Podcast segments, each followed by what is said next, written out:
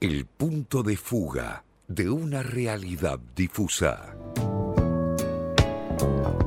Y estos últimos minutos de programa vamos a aprovecharlos para charlar con Mex Urtiz Berea. ¿Cómo definirlo? ¿Cómo presentarlo a Mex Urtiz Berea? Acá la producción me anotó actor, músico, conductor, escritor y humorista. Bueno, la que le quede más cómoda de todas esas es la que utilizamos para saludar a Mex. ¿Qué tal, Mex? Buen día. Andrés Lerner te saluda. ¿Cómo estás? ¿Cómo andás, Andrés? ¿Cuál te queda más cómoda de todas esas descripciones? Orián, ¿cómo se va, Orián? Hola, Mex, tanto tiempo. Tuvimos la, la inmensa alegría de compartir una radio café con Mex. Siempre es un placer hablar con vos. Has tenido una crianza, te sigo por Instagram. Ah, Eso quiere decir que todavía no somos amigos, porque eh, eh, vos no me seguís. Entonces, yo te estoy siguiendo y observo, observo todas eh, las fotos unas fotos de una melancolía divina, profunda, cada foto que de Orián son tremendas. Pero qué mal que nos hace quedar, que no te sigue, Mex, no lo puedo ver. Bueno, bueno, es una decisión, eso ahí son los tiempos de cada uno. Uno ve cuando levanta la barrera. Ay, me siento muy incómoda. Mira, en este momento nunca. no, ya está, ya está, Orián. No, ahora es peor, ahora no lo sigas, ahora escúchame, ahora es peor. No, no, no, espera, estoy... va a ser cuando eh, de seguir también, acabo de pulsar, seguir también a Mex. Mex, te pido mil disculpas. no, no, sirve.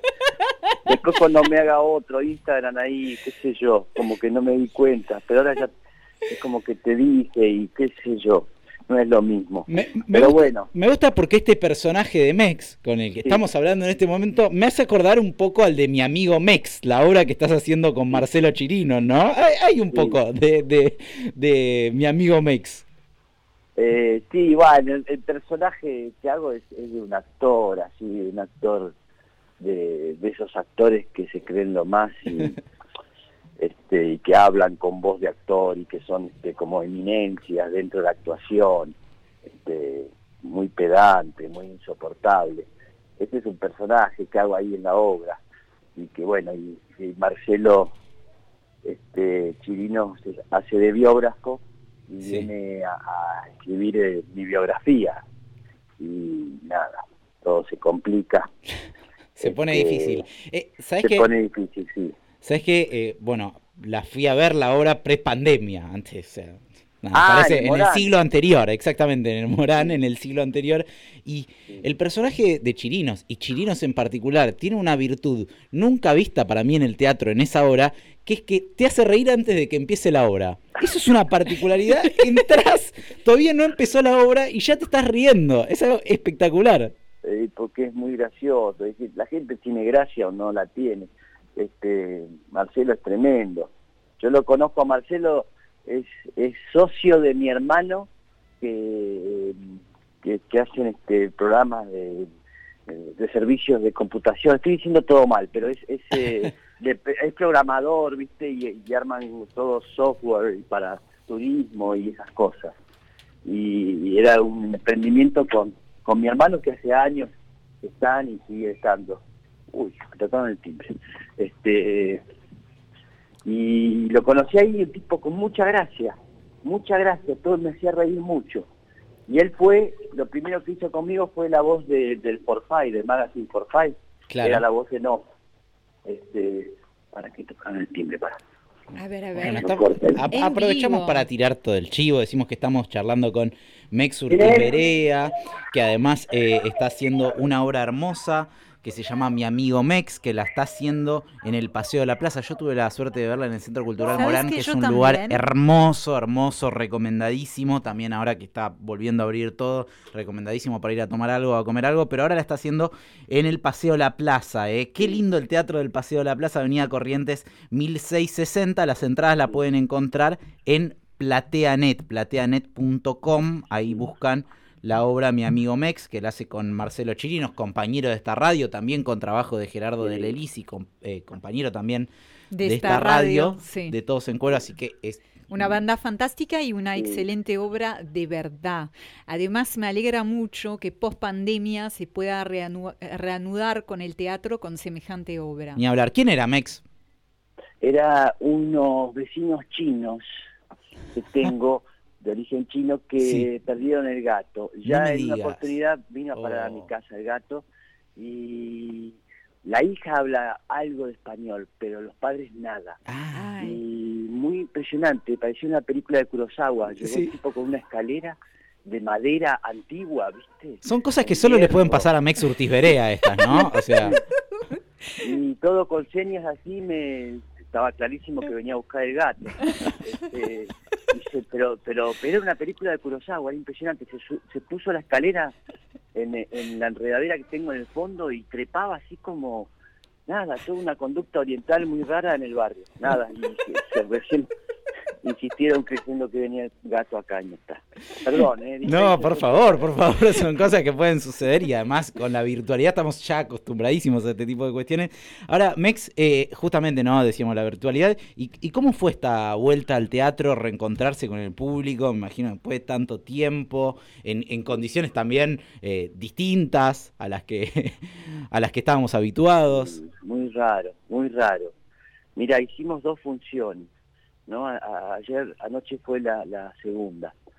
Y la verdad que la, la gente, ah, una gana de reírse eh, todo el tiempo, pero una risa, ¡ah! ya como una cosa de catarsis, ¿no? De, de, deseos de, de, soltar una cosa uh, de mucho tiempo interna. Se lo notaba, era cualquier cosa, daba dos pasos y la gente se reía muchísimo, muchísimo. Eh, todo, empezaba a tocar, viste que tocó el piano al principio, no podía terminar de tocar que, que, ya aplaudía y hay una cosa, siento eso, como que hay un, hay un deseo de, expresarse y de contenido de tanto tiempo que noté eso. Ayer estaban de pie, toda una sala divina, viste lo que es la sala, la gente aplaudiendo de pie, digo, fa, loco, es mucho. Qué hermosa energía, ¿no?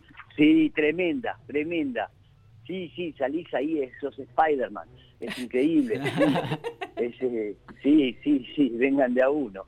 Sí, sí, sí. Este, es fuertísimo, el, es fuertísimo lo que pasa, terrible, sí. El, el eh, anhelo de volver justamente a, a, tener un público, a estar ahí en el escenario, ¿te ayudó en, ese, en este último año y medio para atravesar la pandemia?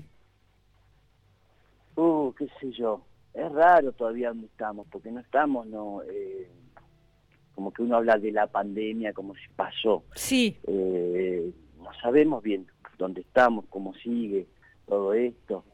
Parecería que la, la vacunación y estar vacunados de todo, bueno, pero vamos a tener una cierta normalidad. Eh, no sé, es raro, es raro todo, es raro. Sí, no quedó atrás todavía, está en presente, está sucediendo, es difícil tomar esa distancia, digamos. Sí, sí, sí, además ya nos pasó que nos relajamos en el verano y qué sé yo, y, y bueno, más o menos ves que en Europa de a poquito se va arreglando y qué sé yo, pero está todo ahí latente, está ahí latente de algo que no, que no, indudablemente no se conoce, no se sabe, y están los hombres de la salud atrás investigando de los científicos y, tratando de encontrar escudos a todo eso que no se sabe, ¿viste? Claro. Ahí el, alfabeto griego es largo, no se sabe, ¿viste? No quiero sonar pesimista, pero digo, mm. es difícil lo que vos me preguntás, Solían contestar porque este, no sé dónde estoy, ¿viste? ¿Dónde estamos? Y es este presente que te cuento, ahora volvió y el teatro y ves toda gente enmascarada ahí sentada en el teatro y y, con un deseo de que todo vuelva a la normalidad. Todos tenemos un deseo increíble. Mex, eh, eh, bueno, me puse muy contento, la verdad, nos puso muy contento cuando... carajo, ¿no? perdón. No, no, no, para nada, para nada. No, iba a decir que nos puso muy contento cuando nos enteramos que eh, el mañana tu programa de radio había encontrado radio en Nacional Rock, ¿no? Y, de vuelta al aire. Pero qué horas locas que se viven en los medios de comunicación, ¿no? La experiencia en, Radio del Plata, ¿cuánto duró? Eh, creo que tres meses. Es una locura lo que pasó tres ahí. meses, sí. Sí, rarísimo. Nunca me pasó la vida eso. Rarísimo. Empezar un programa y que, a los dos meses te, tengas que ir. Eh, no. Y además empezar a mitad de año en otra radio como Nacional Rock y continuar el programa, tampoco me pasó eso. Es, es, todo raro. eh, como es la dinámica de la radio, ustedes la saben bien, ¿no? Si, si te tenés un año ahí este, haciendo un programa y después al otro año ves si seguís o no seguís o qué sé yo. Eh, sí, fue raro. Una cosa, un manejo raro, de, muy pendejo, este, interno ahí de la radio. Sí. Y empezaron a complicar las cosas y, dije, bueno, vayámonos, ya está. Tiene, tiene mucho que ver, ¿no? Con, con cierto manejo que está viendo de los medios de comunicación, quizás eh, eh, en general, ¿no? De, gente que llega a los medios, no se sabe muy bien para qué llega a los medios, para qué compran un medio de comunicación. Bueno, sí, sabemos, un medio de comunicación es, un lugar de poder, este, y más los que tienen muchos medios juntos, tienen un lugar de poder, es el manejo de la opinión pública. Sí. Bueno, ya eso todos lo sabemos, clarito, y los medios, es lo mismo. Este, entonces, claro, viene un millonario y y quiere tener más poder con, qué sé yo, entonces tengo una radio y, poder conseguir cosas a partir de eso, qué sé yo. Sí. Eh, tiene el aeropuerto 2000, ¿entendés? Tenía América, el electronista comercial, qué sé yo, y bueno, está, era pérdida todo eso. Claro. plata. Eh, pero es un lugar de poder lo sabemos todos. Que trae ganancias por otros lados, seguramente. Eh, claro, claro, pero bueno, este, pero sé que la, está en venta y creo que ahí hay unos nuevos compradores de la radio. De vuelta, Radio del Plata. Y ojalá porque tiene ahí hay 80 empleados, la planta ahí este, permanente la radio, este, nada, por todos los trabajadores, ojalá que, que todo continúe bien, que no que no la manden en la quiebra, ¿no?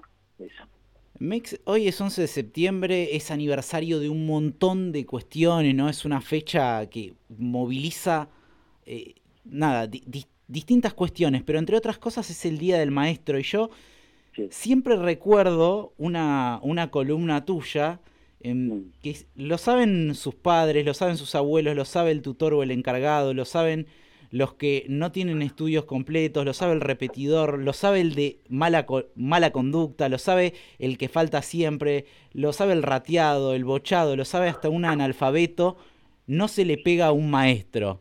Eh, no sé, es un texto que me, quedó grabado en la memoria. Eh, nada, en, referencia obviamente a lo que sucedió en Argentina en el año 2007, eh, el asesinato de, de Carlos Fuentealba. Eh, ¿Te quedó también como, como algo, como una de esas cosas que uno escribe y, y, por ahí te queda muy guardada de manera especial? Sí, claro, claro. Y, y, lo más fuerte fue... Eh, estaba haciendo un programa en Canal 7, Mañana Vemos, y vino la viuda de Fuente Alba. Y al aire, creo que o en el corte, no, al aire, al aire me dice, eh, antes de, cada mitin, ahora antes que se iban armando cosas en protesta de lo que había pasado, dice, arrancamos leyendo tu columna, ¿viste? Y me fui al baño y me fui a llorar, me acuerdo. Me emocionó mucho. Cosa rara, ¿no? Viste que uno hace distintas cosas y y no sabes qué pasan con, con esas cosas que uno hace. Pero eh, me emocionó mucho. Eh, era como estar de una manera ahí presente. Y sí, fue muy lindo. Eran unas columnas que se escribía para el diario La Nación. Encima. Con Carolina Santos, este, quien era mi compañera en ese momento. Eh, y estaban muy lindas. Tenía una cosa poética, tiene una cosa muy linda.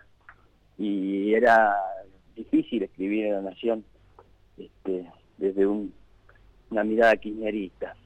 Eh, y se y se lograba, se lograba. Me puteaban, me puteaban en esas en esos foros que ponían abajo, pues esa época se mandaban esos foros de opinión después de la columna porque era era en la página de opinión los viernes durante cinco años y pero me encantó, sí, muy lindo, fue hermoso eso. Hay varias, hay varias cosas que siempre se pasan, algunas columnas de brindar, la de, bueno, no me acuerdo ahora, pero quedaron, sí. Otra que fue la Republiqueta de Cromañón, este, se iba enumerando todas las cosas que nos faltaban. Bueno, no importa. Estaba lindo, sí, esa época. Qué, qué, historia, qué historia. Bueno, Mex, eh, te agradecemos un montonazo este rato, nos estamos quedando sin tiempo. Lo que quiero saber antes de cerrar la charla es, ¿lo seguiste en Instagram? Ya lo estoy siguiendo a ah. Mex, querido Mex. No es tan bueno mi Instagram, ¿eh? No, no es, no, no es. Pues, hay unas recetas de cocina ah, que te pueden interesar.